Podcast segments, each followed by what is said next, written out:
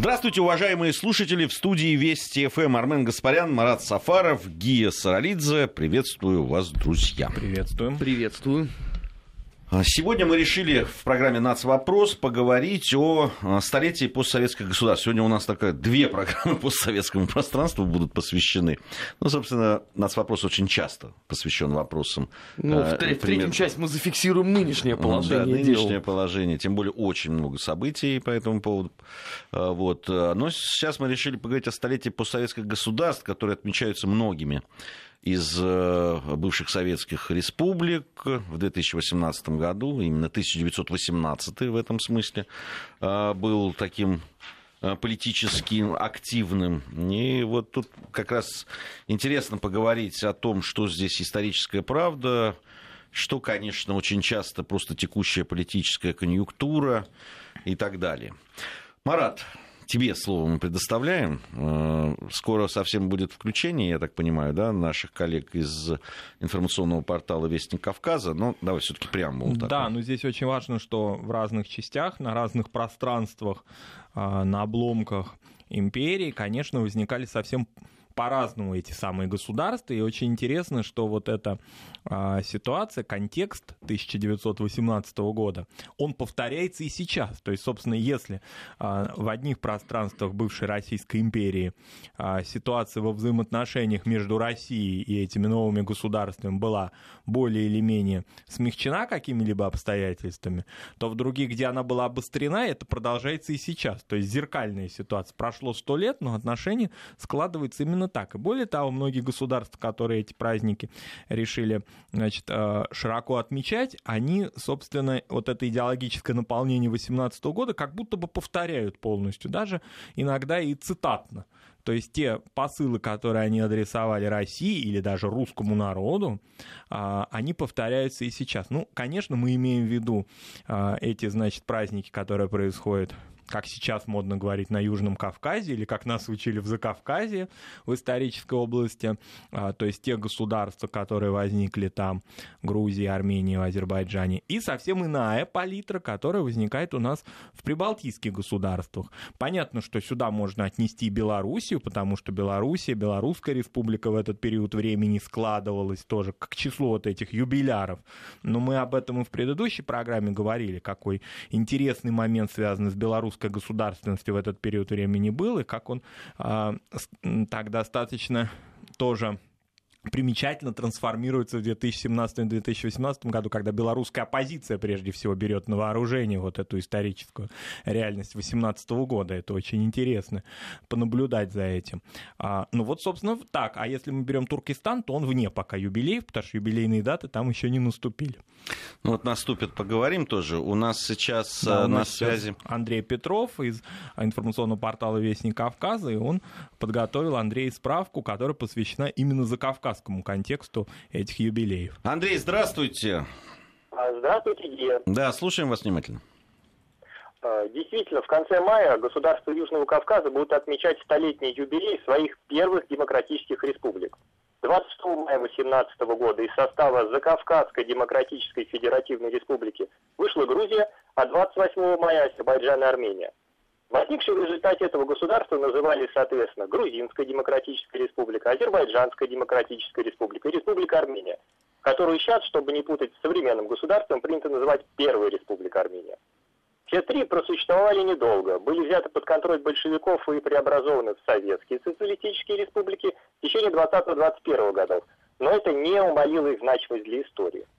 Пожалуй, самое главное, что следует донести до российского слушателя в отношении празднования столетия южнокавказских республик, особенно в современных условиях тотальной информационной войны, это то, что они не направлены против России. Антироссийских смыслов в этих юбилеях независимости нет, потому что празднуют не отделение от России. Собственно, Российская империя к тому моменту уже не существовала больше года – до расстрела царской семьи осталось меньше двух месяцев, а то, что контролировали большевики в России, еще не было толком оформлено юридически. Конституция Российской Социалистической Федеративной Советской Республики РСФСР вступила в силу только в июле 18 -го. То есть на момент апреля-мая 18 -го года, когда провозгласили сначала Закавказскую Демократическую Федеративную Республику, а затем три отдельные демократические республики, другой власти на Кавказе не было. Поэтому праздники первых демократических республик в Азербайджане, Армении и Грузии несут в себе прежде всего исключительно позитивный смысл самоорганизации народов в эпоху тотального безвластия. Это действительно ценная вещь для нации, момент строительства и защиты суверенитета после, в прямом смысле слова, гибели прежнего государства. В Тбилиси, Баку и Ереване празднуют прежде всего именно это – прецедент не просто получения независимости, а возведения государственного строя с нуля. Причем, что принципиально, это дало возможность народам без всяких ограничений сверху построить именно то, что они хотели. Отсюда понятны причины бережного сохранения исторической памяти о первых демократических республиках на Южном Кавказе. Современные республики, то есть президентская республика в Азербайджане, парламентская республика в Грузии и пока еще президентская, но уже совсем скоро парламентская республика в Армении, воспринимают их как ценный опыт суверенной жизни в своей новейшей истории. Ведь это опыт в буквальном смысле их дедов и прадедов, а, бесспорный, не потускневший от времени опыт демократической власти на Кавказе современные Баку, Ереван и Тбилиси вполне естественно воспринимают себя как наследников демократических республик, появившихся в 18 году. Отсюда внимание к 26 и 28 мая и обилие исторических исследований того времени. Скажем, в Москве сейчас издаются парижские архивы документов спикера парламента Азербайджанской Демократической Республики Али Марданбека Топчебаши о деятельности, о деятельности кавказских демократов в Европе уже после установления советской власти на Южном Кавказе. Так что Россия эти праздники своих южных соседей может только приветствовать. Спасибо, Андрей. А, спасибо за э, вот эту историческую справку.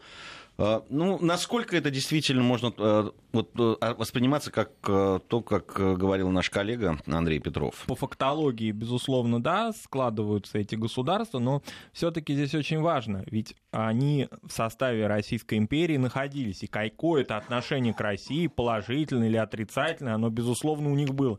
Сказать о том, что они нейтральны были по отношению к опыту существования своего в России, безусловно, нет. И кроме того, многие элиты, которые, собственно, и возглавили эти государства, они были представителями партий, находившихся внутри России. Мусавата, Дашнаки, меньшевики грузинские. То есть, собственно, это были те партии, которые, ну, можно сказать, что были оппозиционные российскому политическому режиму. И, конечно, с этим вот бэкграундом они и возглавили свои республики. Другой разговор, что Безусловно, там сумма факторов была гораздо шире, да, там был, был и британский фактор, особенно в Баку, да, и другие, а, поэтому только лишь вот отстранение от России или какие-то претензии к России не составляли основу их, значит, претензий, собственно, их а, какого-либо, да, политического этого манифеста, в отличие, опять же, от западных губерний, где в основном речь шла именно ну, о России. Как раз я хотел у Армена спросить. А я не согласен, я, кстати, в оппозиции к мнению нашего эксперта сегодня. Да, э, здесь э, Интересно вообще твое мнение по поводу того, вот эти процессы э, Марат разделил, да, все-таки то, что происходило на Южном Кавказе или в Закавказье, уже не знаю, как и правильно, и в то, что происходило на западе страны. А, вот э, ты видишь там разницу в, в этих процессах? Не, ну разница действительно очень существенная. Ну, прежде всего, с чем я не согласен? С тем, что те э, режимы, которые тогда установились э, в странах э, Закавказья, были демократическими. Извините, а кто там был демократом? Грузинские меньшевики, что ли? Или, может быть, Дашнак Цутюрн э, армянский, это вот, что ли, записные такие демократы за права человека, за вселенскую любовь и равенство? Да перестаньте. И те, и другие это сугубо революционные партии. А демократии там никакой не пахло просто по определению. Еще мало того, что э, в силу специфики самого региона все это множилось на э, тот контингент, э, который там руководил всем этим процесом. То же на, самое, кстати, на относится... национальные отношения. Да, к Азербайджану. Поэтому никакой демократии там не было. Другой вопрос, что там и не было, конечно, такой вот там условно там, право-тоталитарной модели, но это точно совершенно не демократия. Это первое. А, второе, конечно, центробежные тенденции, которые были на Кавказе, они очень сильно отличались от того, что было, например, на Э, европейской части, скажем так, э, Российской империи. Э, потому что, давайте скажем честно, ни Армения, ни Грузия, ни уж тем более Азербайджан не были в числе локомотивов сепаратистских настроений. Потому что на первом месте это, конечно, Польша и Финляндия, а второе и третье почетные места занимают условно Украина и примкнувшая к ней на короткий этот промежуток исторического времени Беларусь. Потом уже идут условно республики Закавказья и русского Туркестана. Другой ведь вопрос, что они, конечно, во многом смотрели на те события, которые происходят в Петербурге, и делали для себя, в общем, достаточно такие, с их точки зрения, правильные выводы. Хотя вот опять же, здесь у меня возникает очень много вопросов. Ну, возьмем там, например, Грузию. Но ведь не секрет, что достаточно много э, уроженцев этих мест было представлено и среди большевиков, и среди меньшевиков. Извините, и под временным правительством там тоже вполне себе э, были э, выходцы из Грузии. И заметим, что никто из них никогда не говорил о том, что э, республика должна находиться сама по себе вне зависимости от России. Примерно такая же ситуация с Арменией. Ну да, тут как бы этих не было при временном правительстве, но, извините, при большевиках вполне они себе присутствовали. И опять же, там ни от кого и никогда не э, раздавались э, призывов э, вот к такому отлучению себя от России. И, кстати, я считаю, что именно во многом из-за этого совсем уже недолговечные эти республики получились. Ну, если сравнивать, например, там, с Прибалтами, да, потому что эти хотя бы там 20 лет, ну, худо-бедно, очень убого, но что-то строили. А проект а, в Закавказье, конечно, с этой точки зрения не сказался. Но мне кажется, что это в том числе и последствия той роли, которую стали играть а, потом уже выходцы из э, этого региона, и конкретно из Тифлиса, а, в руководстве РСДРП, а в дальнейшем РКПБ. Ну да, воспринимает как все-таки как свою вотчину. Да, и, конечно. Да, и усиливает свое политическое влияние. И кроме того, еще то, что Армен э, сказал вначале, о сложных национальных отношениях, о том, что все равно эти границы между э, государствами, возникшими в Закавказье, были очень условны, потому что именно губернский опыт, вот этот, который существовал в дореволюционной России, с Кутаисской губернией, Тифлисской, Бакинской, с округами, которые там были, да, он был в этом смысле очень позитивный, поскольку сглаживал многие межнациональные отношения. И несмотря даже на это, все равно существовала напряженность, и в период обострения вообще всей политической обстановки в Российской империи империи приводил к погромам. И тем не менее. А уж когда решили разделяться, как отделить э, такую, значит, смешанную, такой смешанный национальный состав, это было, конечно, очень сложно. Надо здесь вспомнить, если мы говорим о, о том, что происходило в Закавказье в 2018 году, и как, э, да, в, как происходило размежевание, да, э, то очень многие не помнят э, в истории о грузино-армянской войне, которая в 18 году, э, собственно, началась ровно из-за того, что э, выход из империи, понятно, тут же поставил вопросы о границах. О границах, потому что те границы, которые были проведены, они были... Э, их где-то вообще не существовало, да, потому что империи было на это глубоко наплевать, э, чтобы размежевывать и там э, разделять прямо том по проживанию народов и так далее. Потом шла миграция достаточно серьезная. Вот, что привело к, просто к военным действиям там, с декабря 2018 года. Вообще это вот тоже характерно, да, что все самое негативное, чего было в постимперии с точки зрения гражданской войны, получила гигантское э, развитие вот в этом регионе Закавказья. Вот э, Камрад уже упомянул э, грузино-армянскую войну. Параллельно первая грузино-абхазская с выходом э, частей в Сочи. И, соответственно, уже война с э, частями генерала Деникина. Армения, в свою очередь, параллельно ведет э, боевые действия с Турцией. Азербайджан тоже находится примерно в таком же э, векторе. Вот это вот э, у нас не очень любят вспоминать, конечно, потому что э, вся эта концепция совсем, мягко говоря, не вписывается в красивую теорию там, э, классовой борьбы образца 18 года и победоносного э, шествия э, советской власти. Но э, я обращаю внимание, вот этот год, он для многих там юбилейный. Столетие непосредственно появления первых э, государств. Но, заметим, что ни в одной толком стране а, бывшего Советского Союза до сих пор никто не собирается размышлять о гражданской войне, которая происходила. Вот самый яркий пример на прошлой неделе 100 лет было э, Белорусской Народной Республики, которую вообще никто не признал в результате. Даже Украина с Польшей. Но там была тоже достаточно затяжная э, гражданская война. Десятки и сотни статей написаны были э, белорусскими экспертами, историками и так далее, так далее. Ни единого вообще упоминания о событиях гражданской войны. То есть вот они фиксируют свое внимание исключительно на том, что вот образована государственность.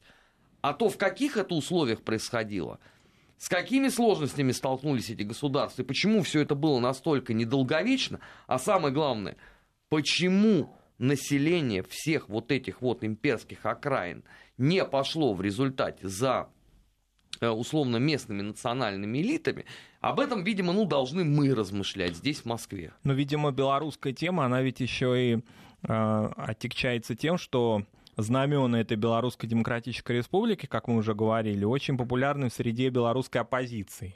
И им совершенно не нужны никакие упоминания о контексте сложном, о том, что это гражданская война и что это части а, единого большого государства. Им, наоборот, надо подчеркнуть свою самостийность. Именно поэтому юбилей, что называется, зажали, потому что, по большому счету, а, государственное а, такое отношение к этому, оно было одно, да, и, в общем, не особенно фокусирующееся. И на протяжении всего 20 20 века, собственно, в историографии сейчас. А вот это мне больше всего, кстати, Марат, нравится. То есть их интересует только вот э, условно государственное образование. Но я хотел бы напомнить, что в своих нынешних границах абсолютно все бывшие союзные республики сформировались уже в годы советской власти. И в том числе, кстати говоря, э, белорусская, э, советская социалистическая республика. С существенными превращениями, даже да. такими, которые не снились когда-то национальной интеллигенции. Больше того, там белорусская национальная рада в изгнании она не признавала те границы, которые установили большевики. Но об этом, опять же, да, вспоминают сегодня в Москве, а вовсе не там. Любопытная история с, вообще э, с отношением э, как раз к границам, к тому, как формировалось и так далее. Практически все постсоветские государства помнят о каких-то потерях, которые случились, да, или тех э, несправедливостях на их по их пониманию, которые э, произошли. И напрочь все забывают о тех приобретениях, которые случились. Но действительно, э, никто не говорит, что история была белой, пушистой и всегда поворачивалась только светлой стороной к разным народам, населявшим э, Советский Союз да, или Российскую империю. Но, вот, но почему бы не помнить, что и такие моменты тоже были? Но ну, вот если... И мы о них в наших программах «Нац. вопрос» э, очень часто говорим и вспоминаем, как то э, национальные культуры, письменности, языки, сохранение, превращение э, территорий, освоение этих территорий, промышленность, сельское хозяйство, рост культура, рост населения, борьба с болезнями, здравоохранение и так далее, и так далее. Почему-то фактически... об этом напрочь все забывают. Гей, фактически создание вообще самого ядра государства даже. Вот то, что представляет собой государство как таковые сейчас, в 21 веке, это все произошло именно в первые годы или в первые десятилетия советской власти. Вот один пример это Эстония, например. Да? Но одно дело, когда вошли в состав Российской империи в конце 18-го, начале 19 века те территории, которые все-таки имели опыт государственности. Ну, мы имеем в виду, конечно, грузинские царства, армянское государство, это все понятное дело. Можно там про Туркестан что-то говорить, хотя понятно, что государство это были очень условные, но все же Бухара, Какант, а, а, Хива, это были, ну, так или иначе, феодальные, ну, государства. А вот если мы возьмем прибалтийскую часть территории, то фактически сама идея, что эстонцы могут быть государствообразующей нацией, она сформировалась, как это не парадоксально, под влиянием российской национальной политики, которая была, конечно, очень тоже причудлива, поскольку при Александре II в ходе либеральных реформ эстонцам объясняли, что они, значит, эстонцы, а вот немцы, которые владеют а, значит, всеми этими латифундиями, это, в общем, совсем другой народ. И вы как-то давайте не особенно им подчиняетесь, мы на вашей стороне. Потом приходит политика контрреформы Александра Третьего, и уже вот эту сформировавшуюся эстонскую национальную интеллигенцию, очень еще зыбкую, но все же, да, начинает немножко прессовать. И она, конечно, в ответную реакцию, да, начинает усиливать свои национальные претензии. Потом финны влияют, конечно, всегда они влияли на эту территорию. И в результате к 18 году это сложилась уже нация, она уже мечтает о том, что она государство свое построит, тогда, когда раньше это были просто уезды с преобладанием эстонского населения, с преобладанием русского населения. То есть фактически Россия создала Эстонию как государство, если говорить откровенно и конкретно. Вот. Другой разговор, что там в Латвии там другая история, там более сложная история, но тоже фактически это складывается из уездов Российской империи. Так как это сложилось на сегодняшний момент, ну вот, например, один момент, о котором мы часто в программах вспоминаем, это Латгалия. А, я не думаю, что латыши, латышские национальные деятели образца, ну, второй половины, скажем, 19 века, глубже не будем а, уходить, мечтали о том, что когда-то Двинск, Режица, города, которые не воспринимались никогда в качестве латышских, они воспринимались в качестве многонациональных, еврейских, белорусских, латышских, старобрядских, что это будет тоже очень важная часть э, латвийского государства когда-то. То есть Россия конструировала фактически эти государства благодаря, не благодаря, а вопреки. Это очень важно помнить э, нам прежде Я, всего. Знаешь, что, что как важно? раз мы-то об этом помним. Да. Это вот там вот уже никто не там помнит. Это ну, уже... это в этой студии, помню, давайте честно. А, так, потому Нет, что почему, у ну, нас... Ну, ну, слушай, ну, в российском обществе все-таки подавляющее большинство людей имеет представление о том, как это все-таки формировалось. Знаешь, мне кажется, сейчас э, подавляющее э, количество российского общества вообще воспринимают Прибалтику как нечто единое, с единой историей, с единой как бы исторической судьбой и так далее. При том, что Эстония Эстония, Латвия и Литва, но это все-таки совершенно разные да, э, образования. Их объединяет только русофобия. И даже это, ты знаешь, имеет свои особенности. Это тоже правда. И это имеет свои особенности. Армен Гаспарян, Марат Сафаров, Гия Саралидзе в студии Вести ФМ. Это программа «Нацвопрос». Пришло время новостей. Э, после новостей вернемся, правда. «Нацвопрос» о чувствительных проблемах. Без истерик и провокаций. Продолжаем нашу программу «Нацвопрос». Сегодня говорим о, 2000, э, о столетии э, образования некоторых э, потом ставших советскими республиками государств. Армен Гаспарян, Марат Сафаров, Гия Саралидзе в студии Вести ФМ вопросы тоже нам пишут и по поводу того, что мы говорили, но здесь там и про Казахстан, э, ну, это несколько не совсем в, э, в нашу тему сегодняшнюю, да, э, все-таки с Казахстаном, вообще со Средней Азией, это все позже гораздо началось. Да, и в то же время раньше, поскольку мы говорили, у нас был эфир, посвященный Туркестану и восстанию 1916 года, которое, конечно, в определенной мере стало подготовкой для формирования вот этих национальных элит. Алашардинских в Казахстане, и в Средней Азии и так далее. Это известная история, ну просто вкратце напомним о том, что речь шла о призыве на тыловые работы тех народов Российской империи. Это не обязательно Туркестан, это были, например, буряты, скажем, которые э, по законам Российской империи на военную службу не призывались.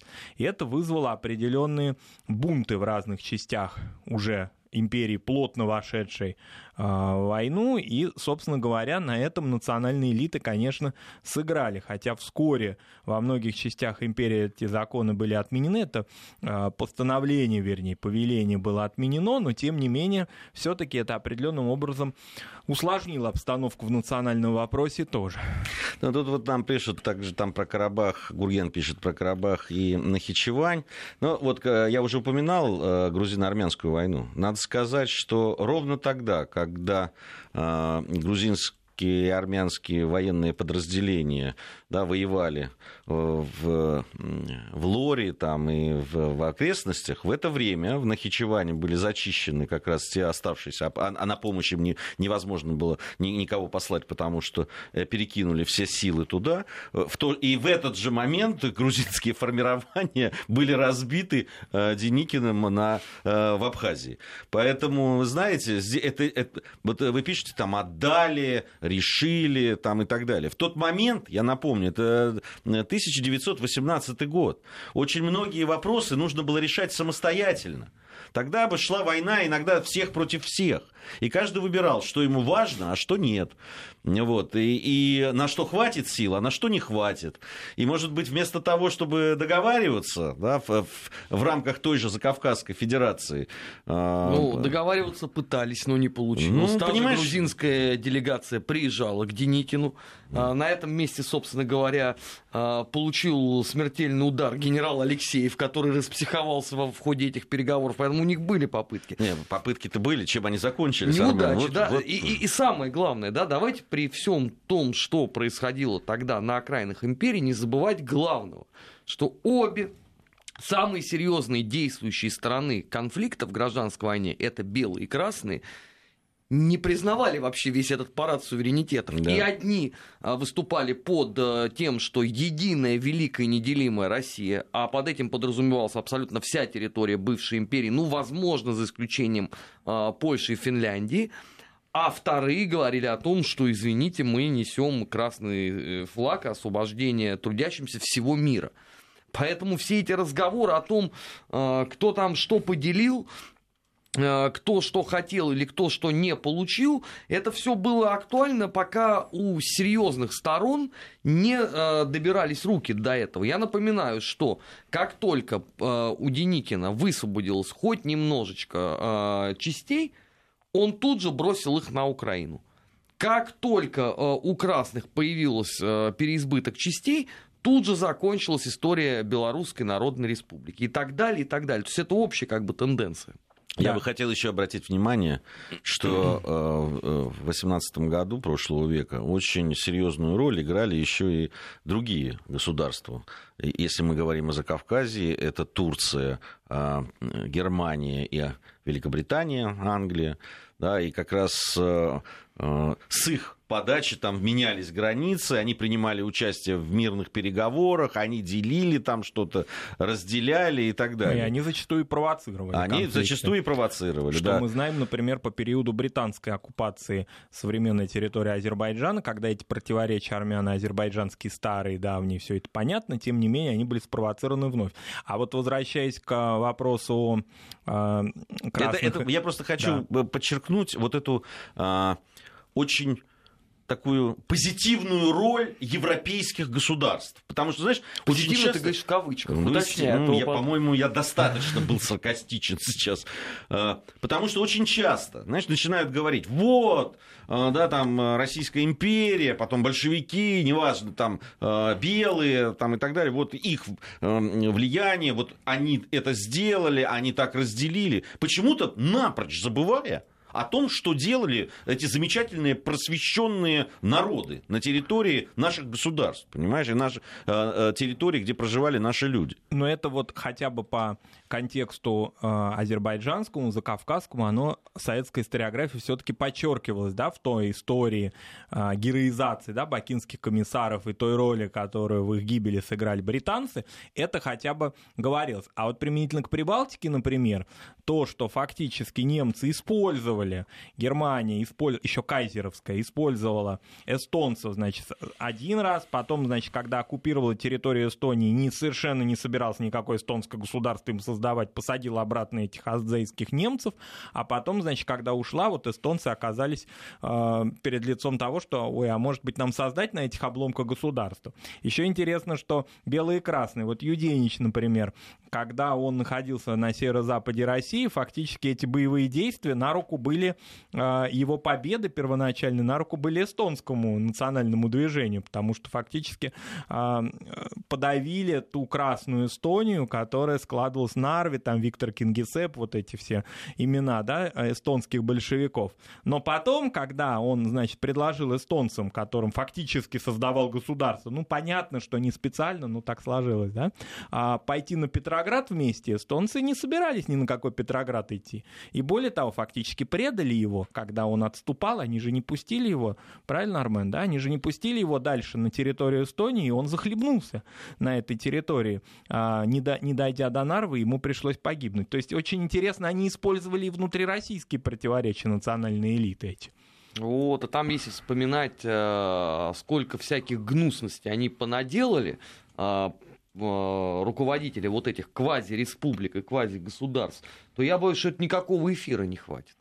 Там счет, начиная с Эстонии, заканчивая, условно, странами, образовавшимися на территории некогда русского Туркестана. Вот это, кстати, тоже ключевая история. Вот у нас в этом году отмечается 100 лет начала гражданской войны.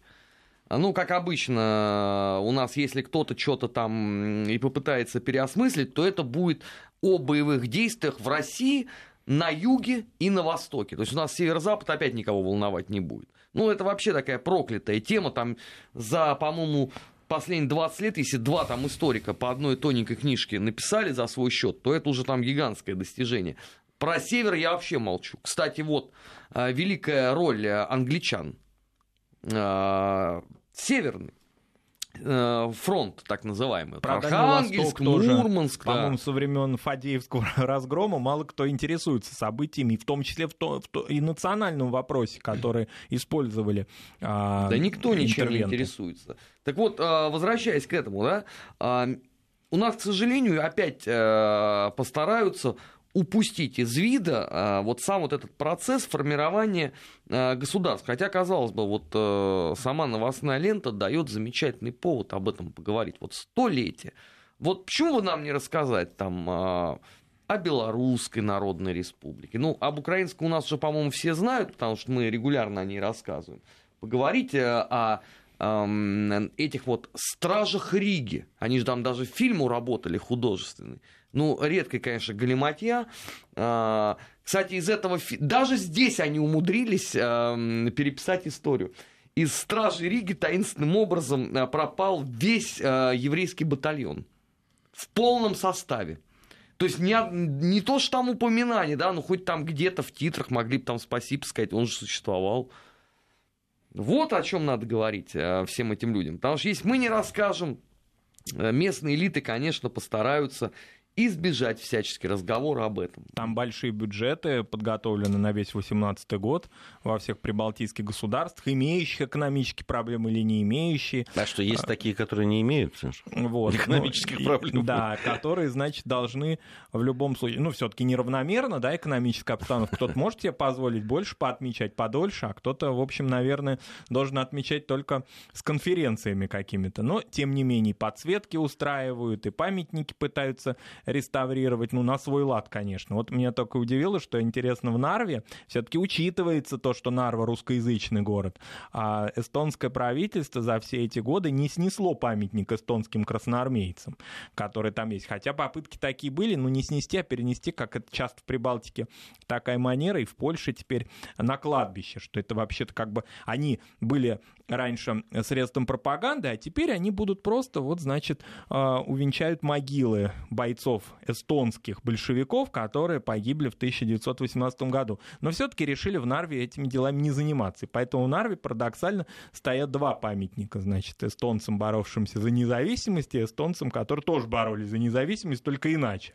Вот, поэтому вот так. Значит, а что касается, ну, например, Латвии, если мы возьмем, да, о которой мы говорили, и те границы, которые у нее сложились, это же ведь очень важная тема полного, полной маргинализации а, латышских большевиков, что это национальные предатели, что, или вообще о них замалчивать, или о них вообще не говорить, а о том, что они, например, как, например, как представители выходца Северного Кавказа, э, вернее, из-за Кавказа, составляли значительную часть большевистской элиты, например, и во многом определяли сами национальную политику по отношению к Прибалтике, об этом речи не идет вообще. Э, вынуждены прерваться. Мы сейчас, э, напомню, Армен Гаспарян, Гия Саралидзе, Марат Сафаров в студии Вести ФМ. Сейчас информация о погоде, затем вернемся и продолжим. Нацвопрос. О чувствительных проблемах. Без истерик и провокаций. В Москве 16.47. Э, в студии Вести ФМ Армен Гаспарян, Марат Сафаров, Гия Саралидзе. Программа «Нацвопрос». Э, и продолжаем мы говорить о столетии государств э, постсоветского пространства, о том, да, какие мифы сохранились, э, что э, сейчас, да, когда будут праздноваться эти э, даты, осталось позитивного, что все-таки следует о чем вспомнить и так далее. Марат, прервал я тебя ну да, по прибалтийскому да. Э, этому вопросу. По прибалтийскому контуру. Контуру пройтись, если, да. Мы вот о Литве, например, не говорили. В ней ситуация, конечно, гораздо была а, сложнее, поскольку здесь влияло, влиял фактор создававшегося польского государства. И фактически Литва всегда шла, значит, в этом польском обозе. Правда, предъявляя претензии на Вильну, да, который сейчас тоже многие, наверное, в Литве забыли, что оказался этот город славный, древний, а, в составе Литвы только аж на 20 году польс... Э, литовской государственности фактически при а, включении, вхождении Литвы в состав советского государства.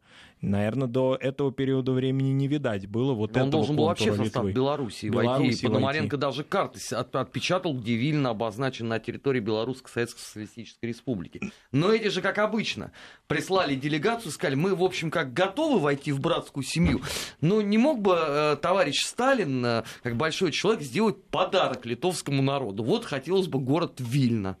Да, и здесь еще проблема в том, что очень многие столицы, центры, которые стали политическими, экономическими центрами этих новых государств, что в Закавказье, что в Прибалтике, они не были этнически однородны. То есть они оказались вроде бы символами этих государств, а часто по этническому своему составу совершенно иные да, были. Тот же, тот же самый Вильнюс, в котором процент литовского населения был ничтожен, очень мал. Но между тем границы, окружавшие села, а, уездная территория, она была в основном литовской. Вот это этот фактор, он, а, конечно, тоже очень сильно разжигал эти межнациональные отношения. И потом, когда уже становилось иначе, да, государственность стала складываться, уже история о том, когда он принадлежал, какой национальный состав там формировался, это уже э, никого не волновало. Плюс к этому надо помнить о том, что вот эти идеи 18 года и память о нем была мифологизирована в 30-е годы, когда в Прибалтике возникли диктатуры. И тогда, в общем, прочистка была очень серьезной историографии просто мозгов людей. Особенно это происходило в Латвии и в Эстонии, где эти диктатуры сложились наиболее так вот отчетливо. А, а давайте честно проведем вот эти параллели да, между 17-м там, и 30-ми годами, там, и потом э, концом 80-х и началом 90-х. Ведь очень многие процессы очень показательно похожи да, и с чисткой историографии, и с то, о чем я говорил, там, с вдруг амнезией такой частичной, да, вот здесь мы помним, а здесь не помним. И ослабевшим государством, да, которое, И ослабевшим государством, входили. и как раз тем, э, что то, о чем ты говорил сейчас, Марат, о смешанном абсолютно составе этническом э, государств, городов. Ведь не только города, да, которые стали там Вильна, Тбилиси, Баку, ну, Тифлис тогда, да, которые были многонациональны, где в, очень часто ну, там преимущество какого-нибудь из э, этнических, этнического преимущества вообще не было. И это все повторилось. И абсолютно. это все абсолютно повторилось. Все, все, все то же самое. Да. И опять ну. интеллигенция то же самое повторилась, что она была тогда в Закавказье, и особенно в Прибалтике локомотивом этих процессов. Также происходило и э, в период 80-х годов. А не могло не повториться. Потому что у нас что, э, кто-то противодействовал этому? У нас что, было серьезное э, изучение этой темы?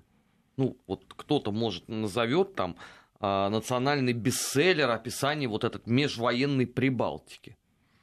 Но этого ж не было. А, соответственно, те ошибки, которые тогда осуществлялись, ну вот они замечательным образом воспроизводились потом. Сами прибалты, чудесным образом приписали своим там правым правительством а, а, середины 30-х годов черты, свойственные скорее советской власти. Потом у них уже там в нулевых диктатуру Ульманиса они назвали вполне себе нормальным демократическим правительством. Правую диктатуру Ульманиса. И все вот эти там айсарги, угункрустовцы – это все такой вот скаутский Антисемитизм, отряд. который в Прибалтике процветал, и который, конечно, на государственном просто уровне процветал, и в Польше, кстати говоря, тоже. Вообще вот это влияние, вот эти все такие инфекционные болезни оттуда шли очень активно в идеологической сфере в Прибалтику, потому что национальный состав Но это то, что тоже хочется затереть сейчас. Очень. Да. Э, там, так же, как... Э, ведь принято как называть э, вот прибалтийское? Прибалтийские демократии, да, там 30-х годов. Молодые прибалтийские. Молодые, да, молодые прибалтийские демократии. Ничего себе демократии. Это Ульманис, да, я так да, понимаю? в которых были ограничения по национальному признаку внутри государств, в котором происходили э, сносы православных храмов, например, да, о чем надо помнить, и это было, это было не только в Польше, о чем часто говорится, но это было и в Прибалтике. А, и кроме этого, это очень важная такая деталь, а, то, что в советское время, вот о чем и Армен говорил, да, определенно было табуирование этой темы, и применительно к Западной Белоруссии, то есть той части территории, которая в Польшу ходил. В основном только такая тема. Борьба подпольных коммунистических, значит, партий на этой территории, э, значит, героизация каких-то конкретных персоналей, которые наиболее отчетливо подходили под это дело, да, которые часто находились в какой-то период времени в тюрьмах этих государств. Вот и все. И, соответственно, их мемориазация. А Не, так, ну чтобы... еще триумфальное шествие советской ну, уже впоследствии, ну, да. да. И все. И на эту тему дальше не надо говорить, потому что живы многие люди. Некоторые эти люди потом вступили в КПСС благополучно или, во всяком случае, поддерживали советскую власть на словах. Зачем бередить это все? Вот это очень отчетливо происходило. Просто в других частях территории, да, ну, скажем, в Туркестане или даже за Кавказе, все настолько было смешаннее и сложнее, что там уже можно было концов не найти. А в Прибалтике, в Западной Белоруссии, на Украине все было гораздо понятнее, но тем не менее закрыто. Но ведь э, вот эта вот политика, э, которая замалчивание определенного, когда акценты смещались, они ведь были, собственно, вытекали из э, ленинского плана построения Советского Союза, если мы говорим да. там он, он ведь из вот этот спор мы о нем говорили неоднократно в рамках наших программ, там федерализация, автономизация и так далее, вот этот спор. Коренизация. Да и, и так далее. Разделение и, и, и принцип разделения, деления на советские там, республики, автономные, автономные республики и автономные области и так далее. И в сочетании с идеей мировой революции, что, может быть, это будет уже и не актуально. И актуально, да, а может быть надо, а может нет, а потом уже доведенная, да, там, Иосифом Виссарионовичем вся эта система, но уже как бы на той ленинской изначально а, это ведь отсюда. Ну как можно говорить о, да, там, тогда о, о Советском Союзе, о дружбе народов там, и так далее, когда есть э, такие проблемы, которые сложно обсуждать. Давайте не будем их обсуждать. Давайте просто вот там, да, не, не будем на это обращать внимание.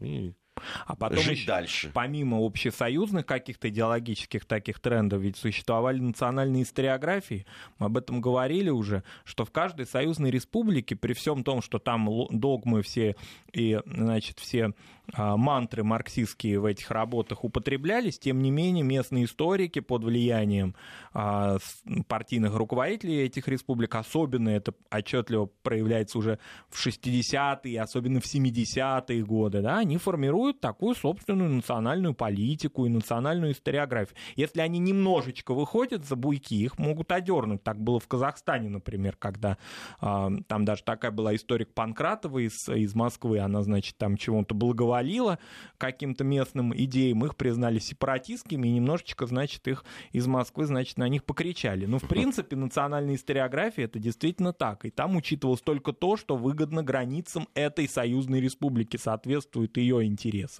Это очень потом отчетливо видно в Средней Азии особенно. Например, во взаимоотношениях между Узбекистаном и Таджикистаном, и границами, и том, кому принадлежит Бухара и Самарканд. И эта идея, она пусть и не громким голосом, но все все-таки в Душамбе и в Ташкенте была очень разной. И Советский Союз так это все сглаживал, общий наш идеологический. Главное, чтобы это не а, провоцировало какие-то такие уже самые важные идеологические конструкции. Если а, рассуждения этому не противоречат, пожалуйста.